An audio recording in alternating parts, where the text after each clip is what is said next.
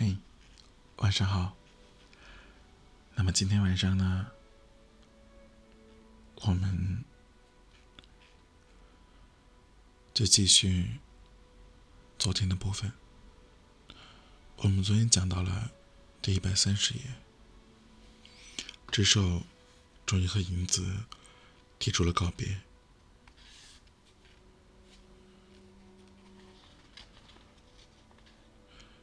就在银子从房间出去的时候，这时候看见银子的眼睛，当时也是湿润的，或许是冻的吧。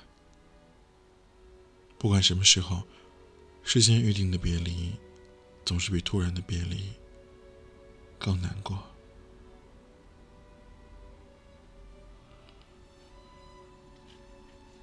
那天晚上，我在摆满了、打好了行李的房间里，打开了那个鞋盒。进来，鞋盒的小礼物都已经不能再给我任何安慰了，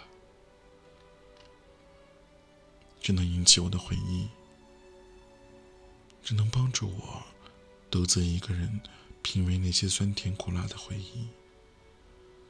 然而，我还是不能够扔掉他们。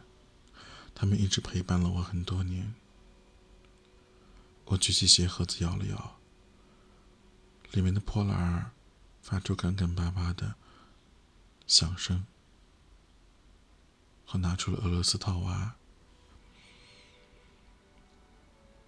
绿瓶绒的小盒子，还有那个掉了脑袋的木偶。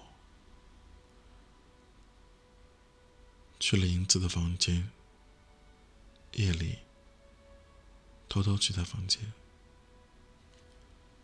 这是第三次。我已经知道该怎么拉格栅门，没有声音。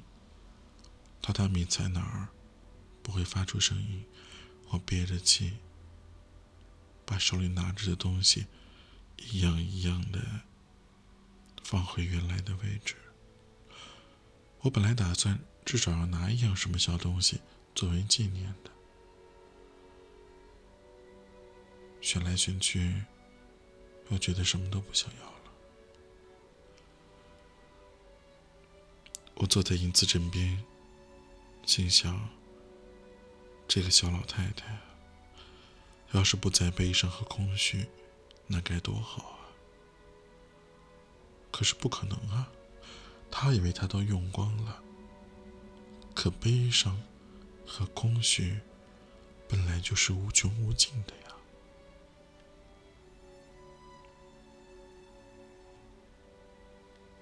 回去睡觉，吓得我哇的一下站了起来。你醒着的呀？是啊。从哪次开始？从第一次开始。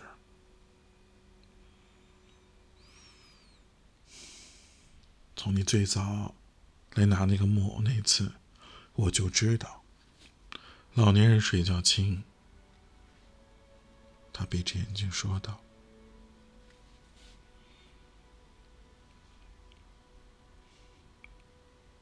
果然醒了呀！我早就猜到了，东西刚才都放回去了。”欺负老年人呐！是的，傻孩子，是很傻。你不拿，我也会给你的。可我不想要。英子听了，睁开眼睛笑了笑。英子，这么下去行吗？英子没有回答，她静静的看着我，像落笔画画一样，从脸到肩到胸到脚，一次的扫视着我的全身，目光所到之处，都仿佛被染上了一层淡淡的色泽，而我又问了一遍同样的问题。我可不知道啊。银子微微一笑，翻过身去，背面朝着我躺下来了。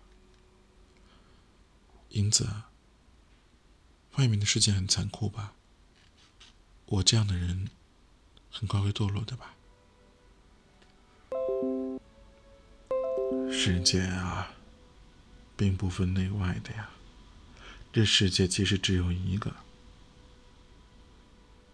英子断然的说道：“